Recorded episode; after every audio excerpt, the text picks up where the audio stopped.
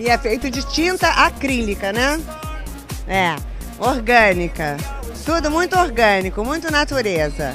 E não pode tocar, tá? Don't touch, it's art.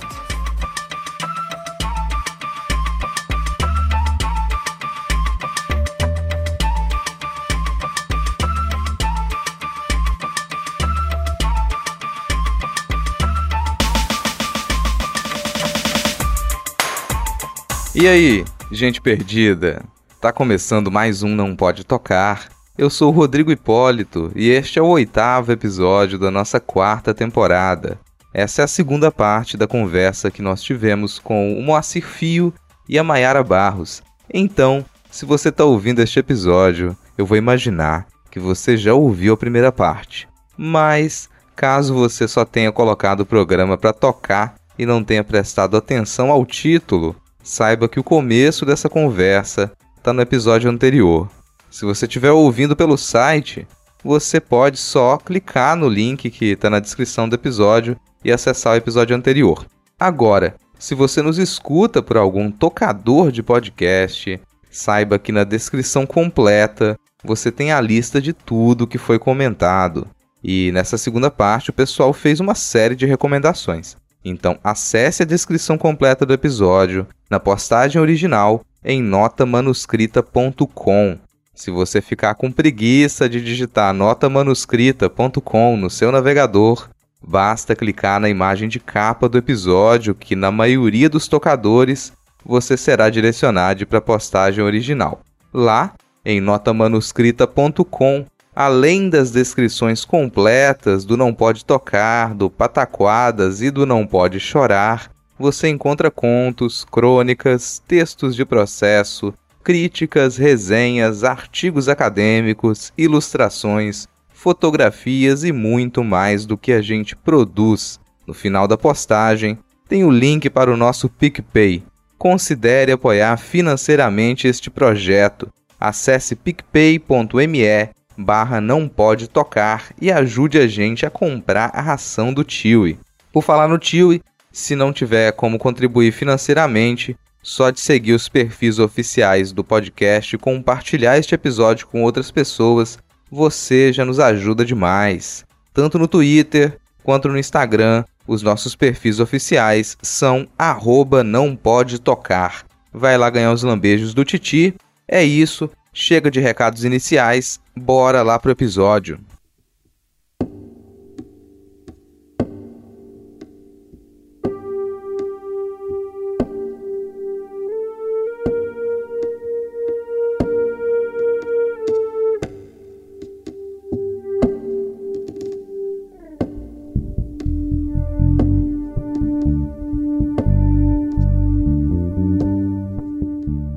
Aproveitar isso e vou puxar aqui os nossos, nossos próximos tópicos, porque, bom, a gente comentou coisas que editores, editores supostamente não fariam, mas fazem. Por que que isso acontece? Isso acontece muitas vezes porque a pessoa que, tá, que vai mandar o trabalho, a pessoa que escreve, ela não necessariamente está preparada para passar pelo processo de edição. E esse agora é o momento que a gente vai dar algumas dicas de como se preparar para o processo de edição e também de como se preparar para editar. E eu vou começar. Eu começo dizendo que para quem escreve, para se preparar para o processo de edição acadêmico, por favor, pelo amor de tudo que você entende por sagrado, pelo amor de tudo que você entende por precioso, leia as normas de submissão, leia com atenção, leia em voz alta. Se você tiver dúvida, manda um e-mail perguntando se você não entendeu as normas de submissão, mas leia o edital completo com toda gaste mais tempo para ler o edital até, se for necessário, do que o tempo que você demorou para poder ter a sua epifania e escrever o seu texto. Faça isso, porque é absurdo a quantidade de material que a gente recebe que não segue minimamente as normas de submissão. Eu, eu digo que é absurdo porque é aquele 70% pelo menos dos artigos que a gente recebe em revistas acadêmicas não seguem minimamente as normas de submissão. A pessoa se, me manda capítulo de dissertação, manda capítulo de monografia, manda monografia inteira, manda texto com a fonte que eu, eu, nem meu computador nem tem. E olha que eu lido com diagramação, eu trabalho com diagramação e recebo material com fonte que meu computador não tem. Como assim? Como isso é possível? Então, por favor, manda arquivo que ele tá em formato, que eu, eu preciso fazer alguma coisa para entender que formato que aquilo veio, de onde veio. Manda texto em idioma que a revista não aceita. A pessoa, como é que ela chegou naquela revista e ela decidiu mandar um texto em idioma que a nossa revista não aceita? Então, essa é, é meu primeiro, a minha primeira dica, assim. Já faz muito se você ler as normas de edição com todo com detalhe e você tiver essa atenção para observar o seu texto e adaptá-lo. Às vezes é só a normatização, às vezes é um pouco mais. Às vezes você vai precisar considerar que aquela revista, até como a Mayara comentou agora há pouco, a revista ela tem um escopo e o seu trabalho ele não está dentro do escopo daquela revista, ou ele não está dentro do que aquela revista procura e você não vai submeter. Leiam pelo menos sobre o que é revista. ao, menos, ao menos isso, assim. Sim. Por favor, faz tanta diferença. Faz muita diferença. E eu, eu, quero reforçar esse pedido de, pelo amor de Deus, leia as normas de submissão.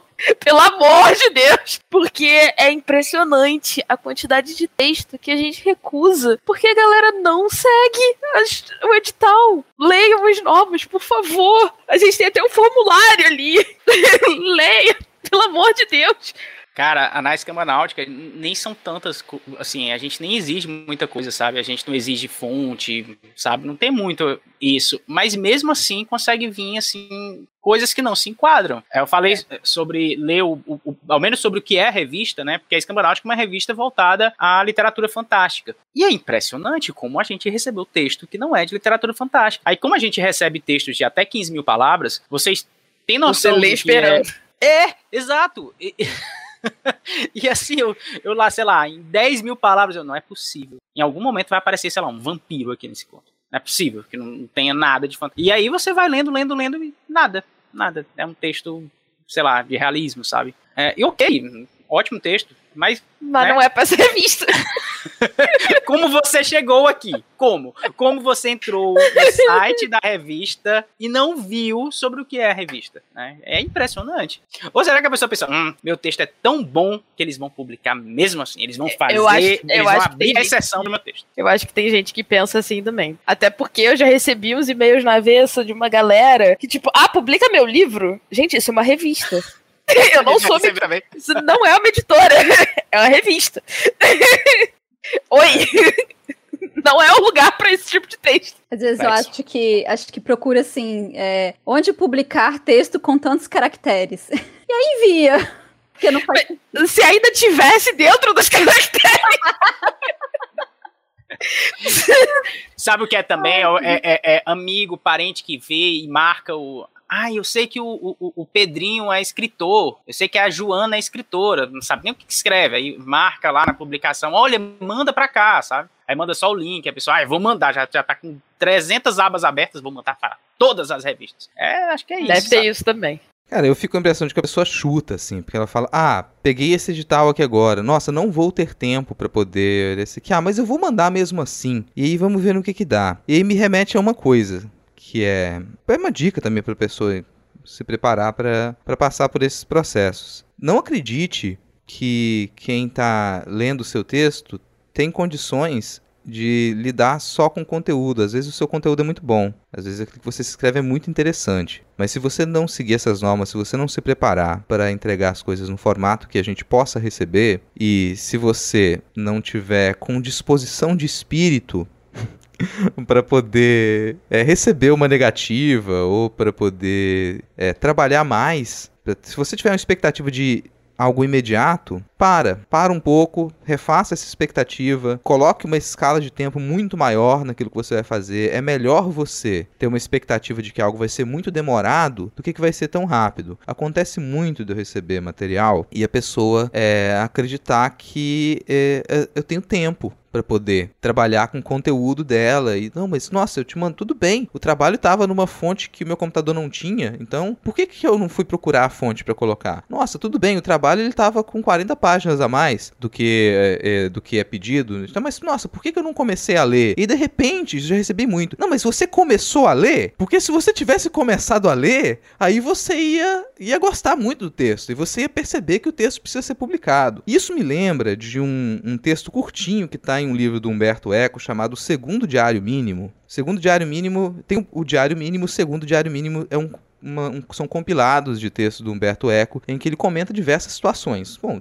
o título indica, né? Funcionam como um diário. E tem um desses curtos textos em que ele, ele escreve como resposta a quem reclama quando ele diz que está sem tempo. Quando ele diz que não tem tempo para poder avaliar um manuscrito que alguém mandou, quando a pessoa acha que ele está sendo grosseiro porque ele não pôde parar para dar para fazer uma conversa, para dar uma entrevista, para poder ouvir o que um autor, um autor iniciante tem a dizer, e o que ele faz é colocar o tempo que ele gasta em cada uma das coisas que ele faz no dia. E obviamente, quando você separa aquele tempo, é absurdo que alguém consiga fazer aquilo. Não dá 24 horas, dá muito mais que 24 horas. Ele fala: Isso aqui é a minha rotina. Com essa minha rotina de estudioso, de escritor, você acredita, encaixa aqui o um momento no meu dia em que eu vou poder lidar com toda essa atenção para responder a sua pergunta. Ah, por que, que você não começou a ler o meu texto e aí você ia perceber que ele estava bom? Eu não comecei porque o meu dia tem 48 horas e as 48 horas estão ocupadas. E é porque o Humberto Eco não vivenciou os áudios do WhatsApp.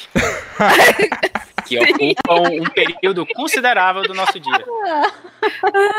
Eu acho que, que vale a pena é, dizer para essa galera, para se preparar para ser editado, você precisa ter a noção de que o editor não lida só com o seu texto. Essa questão do tipo, ah, eu não tenho tempo, não é só porque a gente tem vida fora da, do trabalho de edição e porque a gente faz outras coisas e muitas vezes o, no, o, nosso emprego que paga as contas não é a edição. Muitas vezes é porque, além do seu texto, a gente tem outros 500 textos para ler e se o seu texto não tá nas normas dos editais, ele simplesmente não vai ser lido. Porque dentro daqueles 500, se eu tenho 10 vagas que eu preciso é, para publicar e você manda um texto que não segue as regras e eu recebi 500, a chance de que naqueles outros 500 tem textos que se encaixam nas normas dos, do, dos editais para eu avaliar e encher as 10 vagas de publicação é maior e vale mais a pena eu ler, eu olhar aqueles textos do que, do que efetivamente dar tirar o tempo para ler o seu texto e perceber que, ó, ele tá fora do, do edital e efetivamente não dá para publicar. Maiara, eu vou falar uma coisa aqui que você não falou, mas existe uma coisa chamada má vontade, viu, gente? E nós somos seres humanos. Então, é, se a gente tá lendo uma porrada de texto, chegou por e-mail, analisando aqueles textos, aí estão todos bonitinhos lá no, no formato pedido no edital. Aí chega no texto que a pessoa não teve sabe? A delicadeza de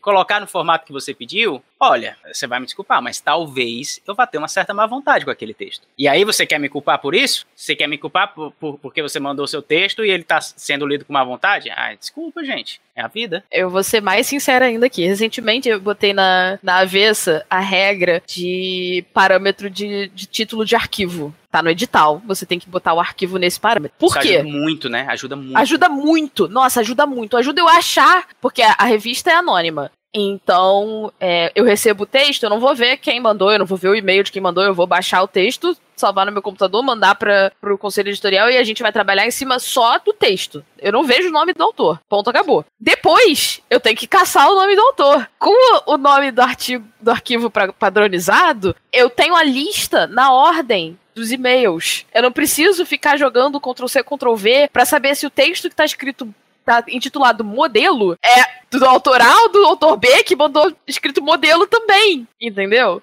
Então assim, se você isso assim, eu nem abri o arquivo ainda para olhar o texto. E, infelizmente, nessa última edição da Avessa, metade dos, dos textos que a gente recebeu não seguiam a regra do, do nome do arquivo. O, o arquivo, o, arquivo vem com o nome agora vai. Não, é teve, esse aqui. Teve, Final teve, mesmo.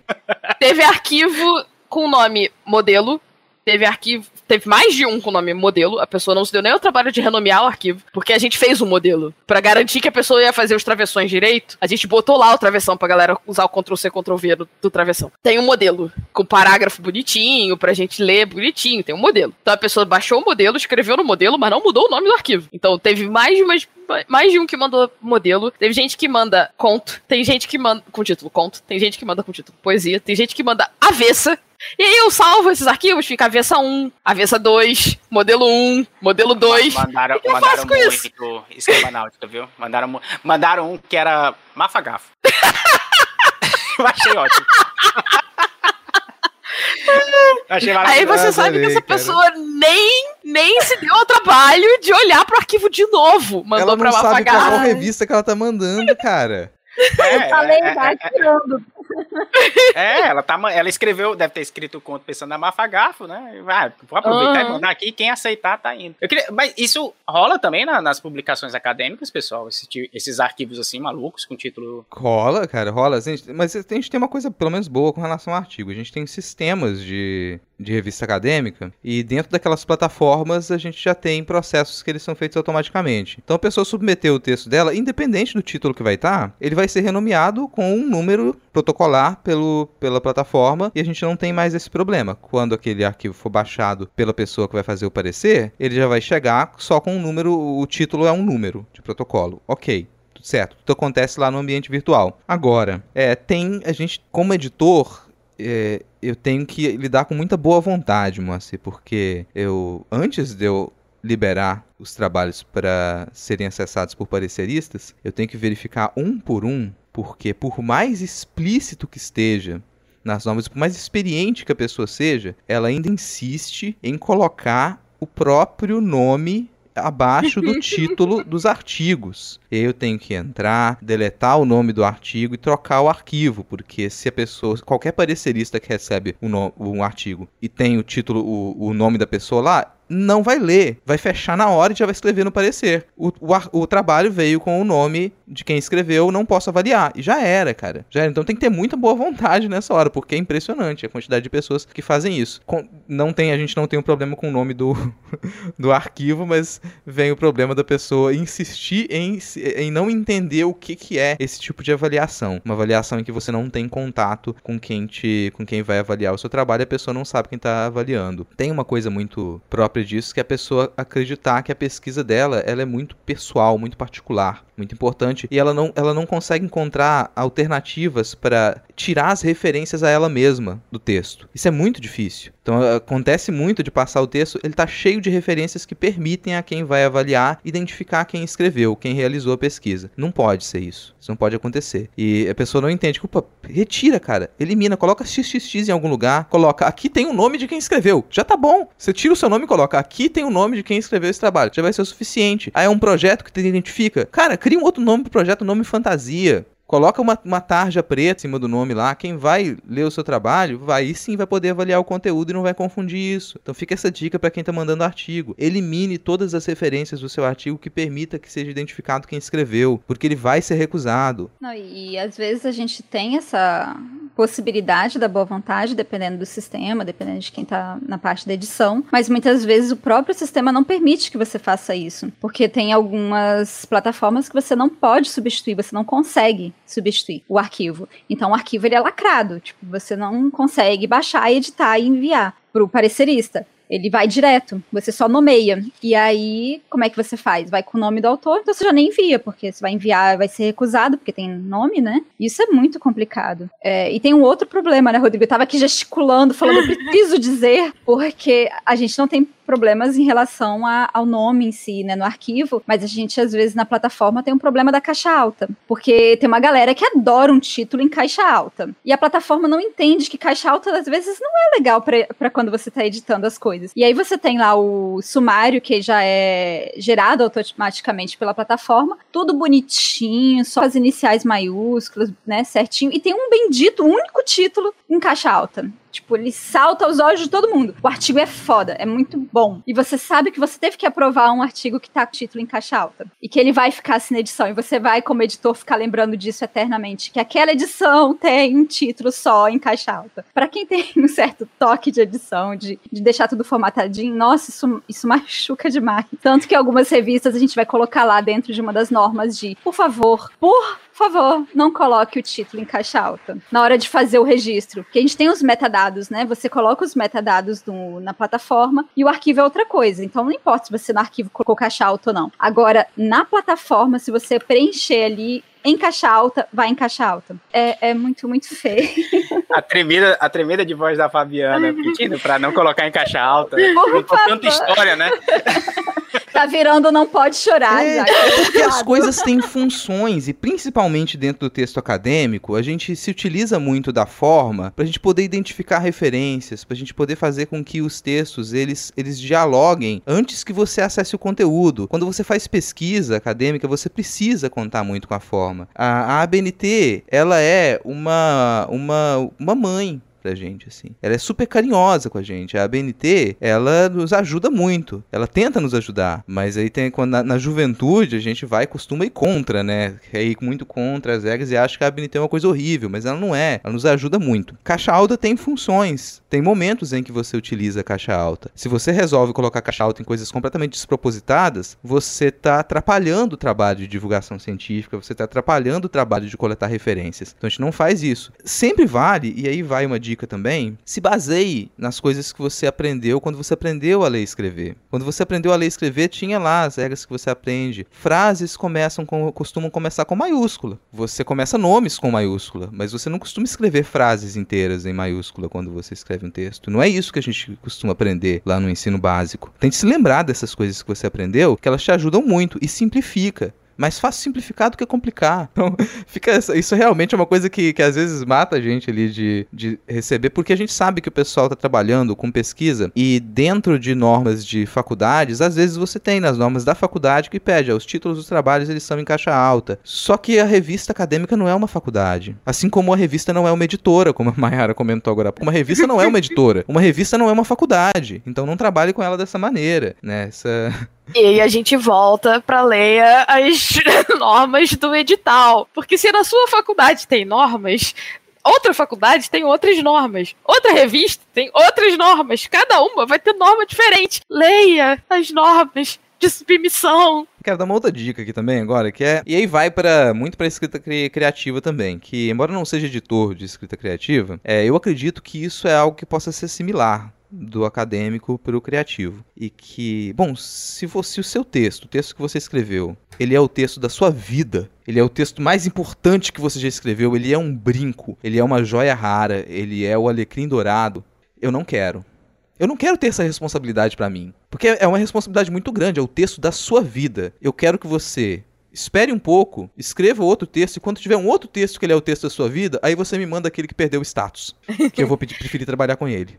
É, Eu ia comentar algo parecido, né? Eu ia falar que uma das melhores dicas que eu encontrei na minha vida, da minha carreira de escritora, foi seu livro não é o seu bebê. Você não precisa proteger o seu livro. Seu livro é um produto. Seu texto é um produto. Você precisa vender o seu produto. Então, quando você coloca um texto para submissão de qualquer lugar, seja um texto acadêmico, seja um texto criativo, tenha noção de que, primeiro, o que vão falar do seu texto não reflete em você como pessoa. Segundo, seu texto não é o seu bebê. Você não precisa proteger o seu texto. Terceiro, a- o que você vai receber de parecer, de, de edição, de, de sugestão, não tá ali para acabar com o seu texto.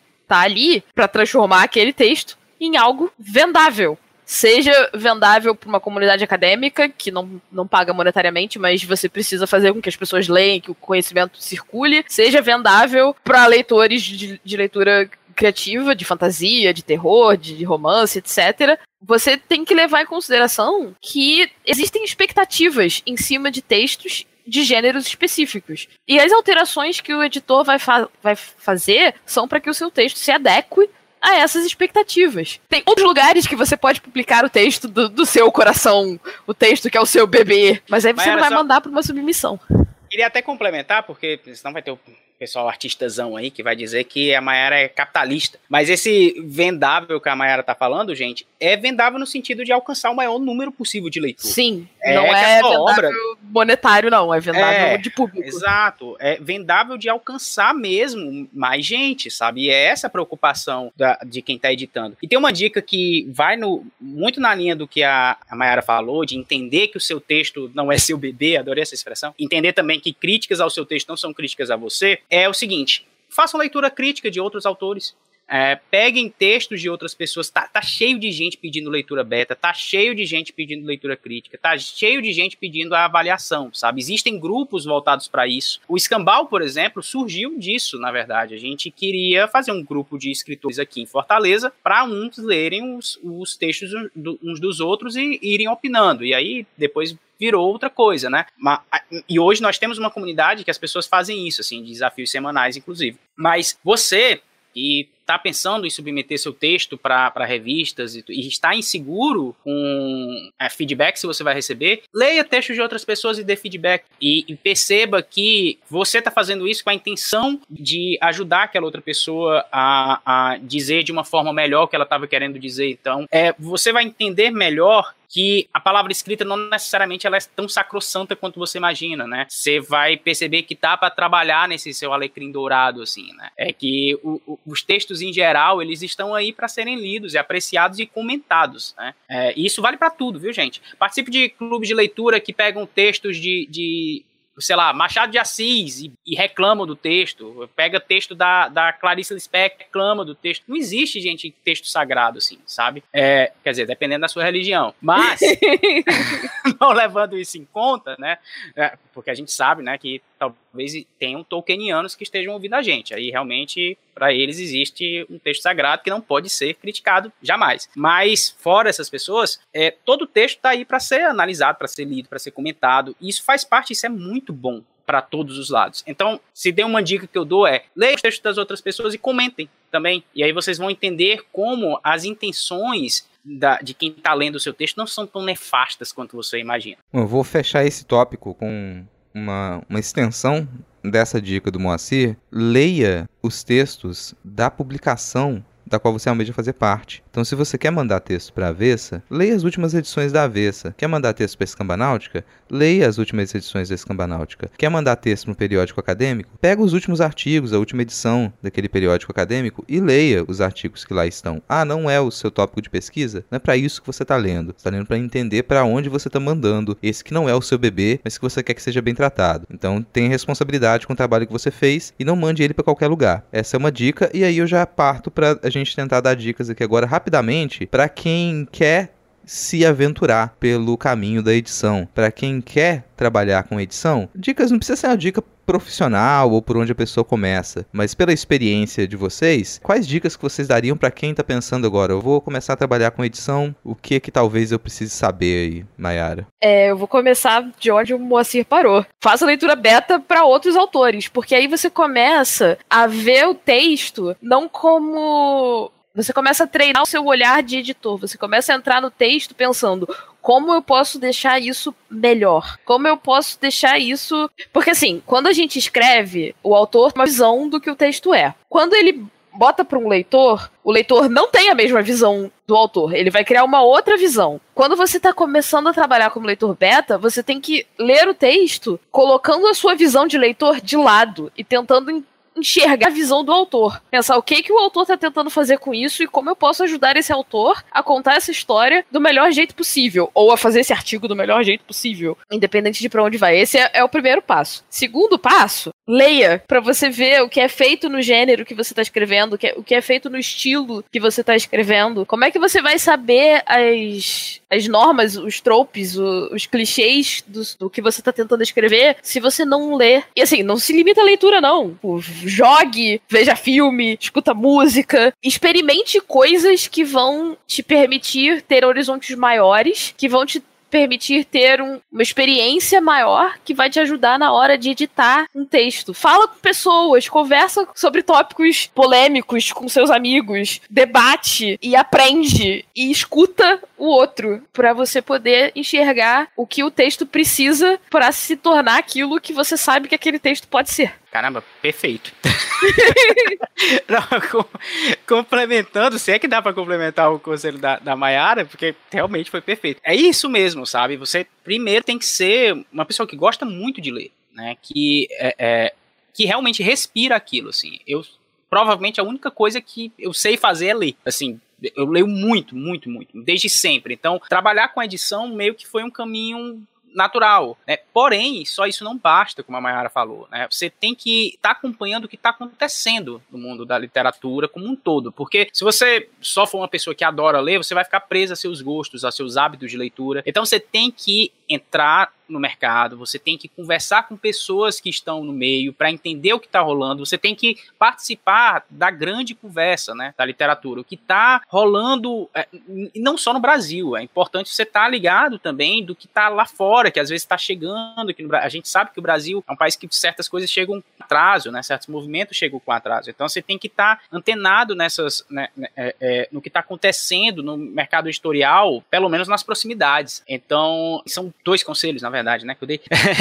é o conselho de, de, como a Mayara falou, ler muito, estar sempre aberto a ler contemporâneos, principalmente, e acompanhar a discussão literária, né, a discussão acadêmica também que está relacionada, tem que acompanhar, e estar tá sempre antenado nisso, assim, é, respirar aquilo, assim. E isso é o caminho mais fácil, né. É, e também é importante mesmo ter uma formação profissional relacionada, né? Não necessariamente você precisa ser ter uma graduação em letras, você não precisa, sabe? Nossa, tem que ser um doutor em linguística para. Não, mas é, é interessante você fazer cursos voltados a, a mercado editorial, você fazer cursos voltados à escrita criativa, no nosso caso, né, Mayara? Claro que você pode ser autodidata também, mas você tem que ter esse conhecimento porque isso vai te dar uma bagagem muito importante na hora de conversar com os autores. É, você tem que dar justificativa, sabe? É, na, nas suas sugestões. Algo que eu procuro fazer sempre é fundamentar as minhas sugestões, né? Para tentar. É, tem um caráter subjetivo enorme, a gente sabe disso. Tem o um caráter dos parâmetros da própria é, publicação, mas tem. É, a gente tem essas ferramentas mais gerais assim que a gente ok? Tudo pode ser subvertido na literatura, mas existem certos parâmetros de contação de história, de técnicas de escrita literária que você pode usar para fundamentar certas sugestões que você vai dar para os autores. Só para complementar, é, essas sugestões, esse estudo é importante para você, enquanto editor, não só para você sugerir como o texto pode ser melhor, mas também para você apontar para o autor: olha só, isso aqui que você está fazendo, não sei se foi de propósito, mas funciona por causa disso, disso e disso. É, exato. E aí, se não foi de propósito, muitas vezes o autor pode parar para pensar: pô, é verdade, e eu posso fazer isso melhor. Agora que eu sei. ler mais rápido também, né? Sim. Dá isso. Você consegue ler mais rápido quando você tem essas, essas ferramentas. Então, quando você tem 200 textos esperando para ser lido na, na sua caixa de entrada, ter esse tipo de ferramental técnico ajuda, sabe? Sim. É, muitas vezes parece que se acha que o, o, trabalho de edição ele é apontar erros, né? E dizer que aqui tá errado, aqui não, aqui. E, e não é bem assim, né? Quando você coloca dentro desse trabalho um, aponta algo que, poxa, isso aqui super funcionou. E isso é um aprendizado muito grande para o autor, né? Para quem está tá ali envolvido no texto. Acho que dentro dessa, dessas dicas, para quem vai talvez começar, né? não só se aproximar da, da leitura e da escrita, como vocês disseram, mas muitas vezes se tornar consciente como leitor e como autor também, sabe? De, enquanto você está lendo aquele texto, pensar também em estruturas, em algumas coisas que às vezes a gente tem, uh, talvez, receio de encarar, porque acredita que isso diminui a criatividade ou a sua força de trabalho, enfim. Como igual a gente estava falando sobre as normatizações, né? Se você tem as normas, seguir normas, como assim? Não, as coisas existem para facilitar facilitar o nosso trabalho, né? E dentro do, do trabalho de edição, às vezes pensar em estrutura ajuda muito. Então você tá ali lendo aquele texto, compreender o que que, o que, que se, se espera de um autor, o que, que se espera que tenha dentro de uma introdução, o que se espera que seja aquele desenvolvimento de personagem, ou no caso do trabalho acadêmico, né? De como que esses objetivos vão ser realmente desenvolvidos, esse encontro da escrita criativa com a escrita acadêmica que tem que se tornar mais constante, como que isso acontece, né? Então, esse, essa atenção que se dá ao texto como editor, dentro da sua própria estrutura e desenvolvimento do, do da escrita, é, é, interessante, sabe? É, é, quase um exercício de, às vezes, mesmo quando você está lendo um texto que você se encara como leitor, começar a exercer mesmo aquela leitura que ela já é um pouco mais crítica num outro sentido, não só da, de estou aqui absorvendo conteúdos, não, você está absorvendo e acrescentando, poxa, esse autor podia ter falado assim, talvez, né? Será que é essas, esses diálogos internos que às vezes podem já te encaminhar e, e, dizer, poxa, talvez seja uma coisa que você vá sentir prazer em fazer. E aí, quando você vê, você já virou editor, já virou revisor. E você já estava fazendo essas coisas, você já nem tinha percebido. Eu acho que esse, esse encontro ali é importante. Tem um risco aí, viu, Fabiana? É, o, o, Wilson, que também é editor do Escambau, ele diz que é, se profissionalizar na edição estragou certos livros para ele. Olha, eu não, não, consigo mais me divertir lendo alguns livros, que antes eu me divertia, porque agora eu fico lendo e fico pensando, nossa, isso aqui podia ser contado dessa outra forma e a história ia ficar melhor e não sei o quê. Então tem esse, esse risco aí de você estragar certas leituras. Viu? Ah, não, com esse certeza. risco não acontece só, na, só por causa da edição, não. Toda vez que você se profissionaliza em alguma coisa, você começa a, a ver as coisas como, como algo que você tem que desconstruir e, e, e entender como funciona, como pode ser melhor, não sei o quê. E eu, eu nunca vou esquecer que eu fui na, na formatura de um amigo meu, formatura da graduação, e eu já estava formada em, em, jornalismo. Não era formatura de jornalismo, era outra formatura. A aluna que estava fazendo o discurso, eu, per, eu percebi que eu, na minha cabeça, estava editando o discurso da pessoa. Ai, meu Deus. Porque se ela tivesse falado isso de um outro jeito, teria sido melhor. E, e eu fiquei tipo, meu Deus, o que, que eu tô fazendo? que eu me transformei. Ai, então isso acontece em qualquer coisa. Eu ia encerrar dando dicas para quem quisesse seguir na edição acadêmica, mas eu não vou fazer isso não, porque, bom, se a pessoa já chegou num ponto em que ela considerou que vale a pena trabalhar com edição acadêmica, essa pessoa tá perdida. Não tem muito mais solução pra ela, não. Não tem volta, já é, foi. então, vamos lá. É claro, pode, continua, pode continuar nessa decisão, mas se você decidir manter isso mesmo, faça isso depois de repensar bastante a sua vida.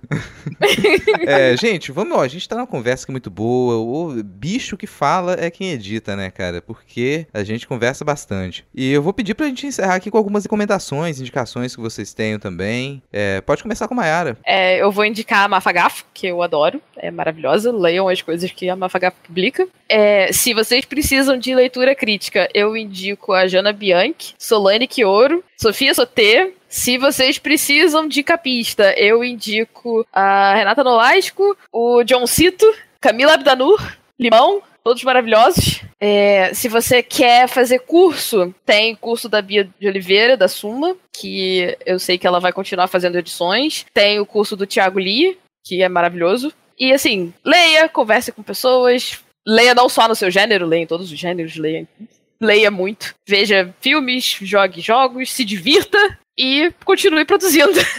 Gente, eu, eu não vou indicar pessoas porque eu, eu vou esquecer muita gente, eu, eu sou, sou, péssimo com nomes. É, mas eu queria seguir a linha de indicar as revistas em geral, assim, tem muitas revistas novas literárias surgindo, a gente está vivendo um cenário muito maravilhoso, que foi um cenário que a gente não pode esquecer da revista Trasgo, né? Sim. Foi meio que eles que abriram o caminho o Rodrigo, gente boníssima, e que a Mafagafo continuou assim lindamente. Outra, muitas outras revistas têm surgido desde então. Leiam essas revistas, porque os, os trabalhos são todos maravilhosos, assim, estão sendo incríveis. E todos com pessoas extremamente envolvidas, pessoas que amam o que estão fazendo, que estão se dedicando ao máximo e que também são profissionais que vocês podem contratar para outros trabalhos, né? Você vai ver contatos lá de pessoas que trabalham com leitura crítica, com leitura sensível, diagramadores, é, ilustradores, etc. Né? Então, leia o máximo de revistas que vocês conseguirem. É maravilhoso e 99% dessas revistas são de graça. Né? Então, o que é um ponto extremamente positivo. Se puderem, ajudem as revistas também, as que estão com catarse aberto, como é o caso da revista Sim. Avessa e da revista Escambanáutica, para citar Sim. dois exemplos, e aproveitar esse ataque de oportunidade. É, e eu queria deixar uma indicação de um filme que é um dos meus filmes favoritos. Eu amo esse filme, eu não perco uma oportunidade de indicá-lo, que chama O Mestre dos Gênios. Esse filme conta a história do Maxwell Perkins, que é um provavelmente o maior é,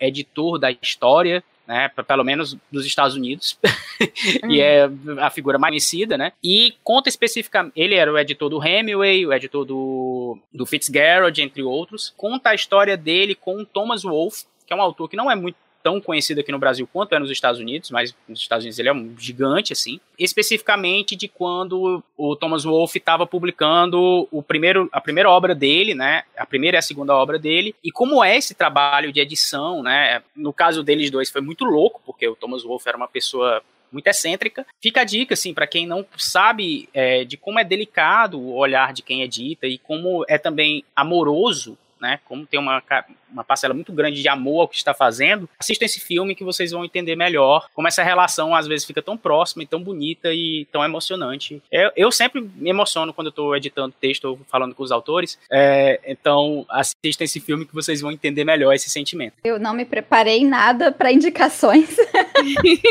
eu admito, vim correndo de reunião. Aí quando chega nessa hora, eu, nossa, é verdade, as indicações. Um, mas eu lembrei de uma série que minha mãe tá assistindo, eu de vez em quando dou uma olhada assim, mas tenho guardado ela para um outro momento, que é uma série chamada Meu Amor, Seis Histórias de Amor Verdadeiro. E eu só vi um episódio, que são, são devem ser seis episódios, imagino. E, e é muito bom. É, é muito, muito legal, assim, dá um, um calorzinho no coração e dá aquela, aquele momento de pausa que eu paro às vezes, né, de, de me viciar em edição também. é o momento do entretenimento. Tô assistindo o Vicen, Vi, é, Vincenzo Cassano, né, o, que é dorama coreano. Enfim, muito bom. Eu tenho que terminar. e é isso.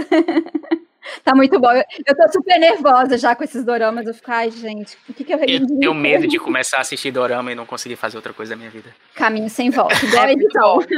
eu apoio. É, até porque vai ter, vai ter, cara, tem tanto dorama que você pode passar o resto da sua vida assistindo e não vai acabar, né? É, cara, eu vou dar, assim, indicação aqui para fechar. Primeira indicação, é o Pindorama, um outro podcast do qual eu faço parte. Então a gente lá tá toda de 15 em 15 dias, a gente tá analisando um conto uma narrativa curta publicada em revistas é, nacionais de circulação gratuita. Então é uma oportunidade também. Ah, quais revistas eu vou procurar? É uma indicação. Pode começar ouvindo o Pindorama. E vai estar linkado aqui na descrição do episódio. Outra dica, quais revistas eu quero, eu vou, eu vou começar a ler. Se você usa o Twitter, procura listas de revistas. Procura revista literária, listas no Twitter e você vai ver listas que muita gente faz com dezenas de revistas literárias para todos os gostos. Você pode começar por onde você quiser. É uma, uma última indicação, um pouquinho mais complexa de procurar. Não vou explicar o que, que é agora, porque não é o tópico desse episódio. Mas no começo, eu, eu comecei isso aqui falando dessa frase que vocês elogiaram, né? De editar o mundo, editar a vida. Eu sugiro que as pessoas leiam é, William Burroughs, Naked Lunch,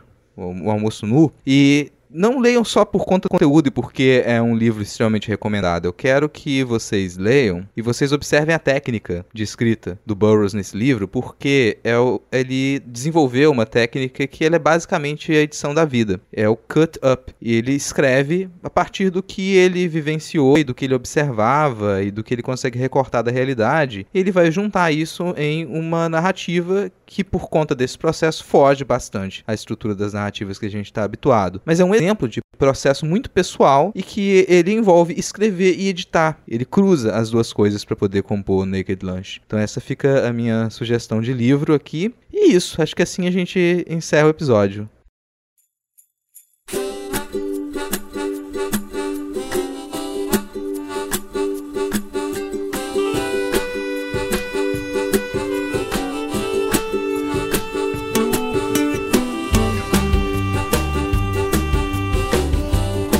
Tá aí Encerrando mais um Não Pode Tocar. Gostou? Não gostou? Fala com a gente. Você pode entrar em contato com a gente através do e-mail que é nãopodetocar@gmail.com ou dos nossos perfis pessoais nas redes sociais, está no Twitter e no Instagram como arroba não pode tocar. O pod é o trocadilho com podcast mesmo, então o D de pod é no mudo. Quem comanda os nossos perfis oficiais nesses dois, nessas duas redes sociais é o Tiwi, o primeiro e único cão podcaster do Brasil. Vai lá ganhar uns lambejos do Titi Titi, conferir muitas fotos de cachorros, fotos do Titi da Nori, que é a pincha irmã do, do Titi também. Faça contato com a gente, acesse notamanuscrita.com, que é onde a gente coloca, a gente posta os nossos episódios lá em notamanuscrita.com. Você vai encontrar, além da descrição completa desse episódio, com todos os links do que a gente comentou aqui, também no final da postagem você tem o link para o nosso PicPay. A gente falou de apoio financeiro aqui, isso é muito importante para a continuidade de projetos independentes. Acesse picpay.me barra não pode tocar e contribua contribua mensalmente com um, dois, cinco reais mensais ou qualquer valor esporádico. Lá em Nota Manuscrita você também encontra contos, crônicas, textos de processo, ilustrações, artigos acadêmicos, fotografias e outras coisas que a gente produz. Ficar muito feliz se você acessar e só de seguir também a gente nas redes você já contribui bastante para que a gente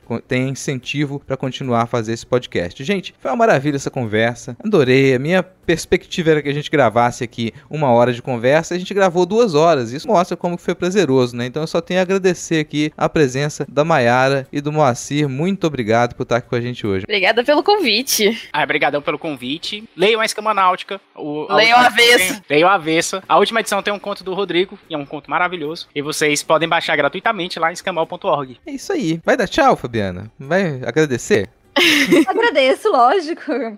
Que bom, vocês vieram, Maiara, Moacir. E é isso, gente. Obrigada. É isso, gente. Ó, se nada der muito, mas muito, muito errado, semana que vem a gente tá de volta. Bora todo mundo dar um tchau. Tchau. Tchau! Valeu, falou.